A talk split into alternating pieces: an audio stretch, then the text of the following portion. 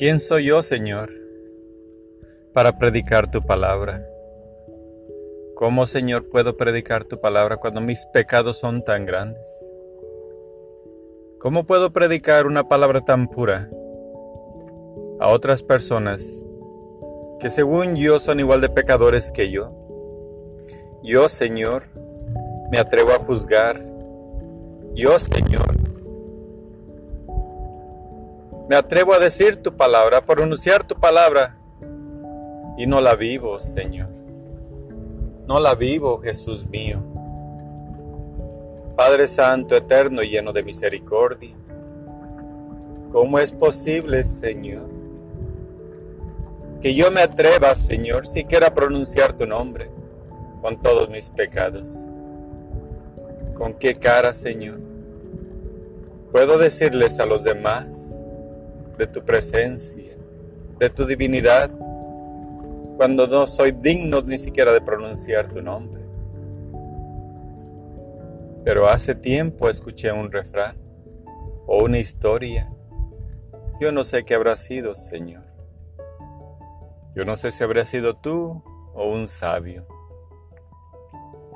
Pero una persona tenía estas mismas dudas que yo. ¿Cómo es posible creer en un sacerdote que es pecador? Estas dos personas iban caminando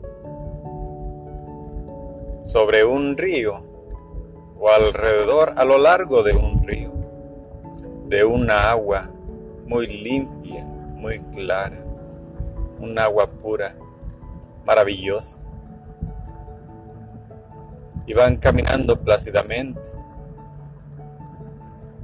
y llegaron a la fuente del río.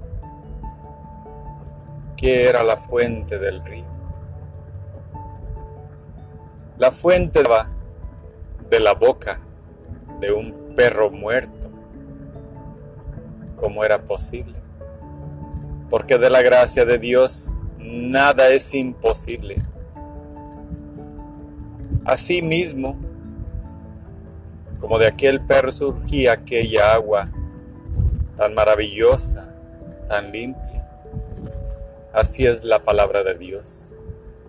No importa que salga de perros pudridos como yo, de sacerdotes pecadores.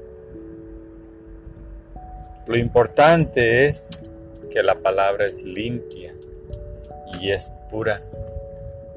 Y al igual que el agua, podrá quitarte la sed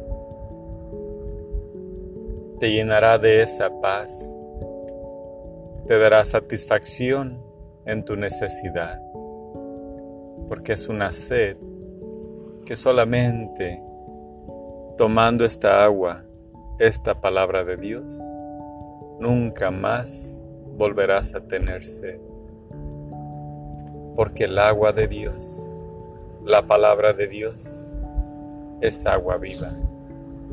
La palabra de Dios no está muerta como el perro que la proclama. Viva la palabra de Dios. Bondad infinita, amor eterno.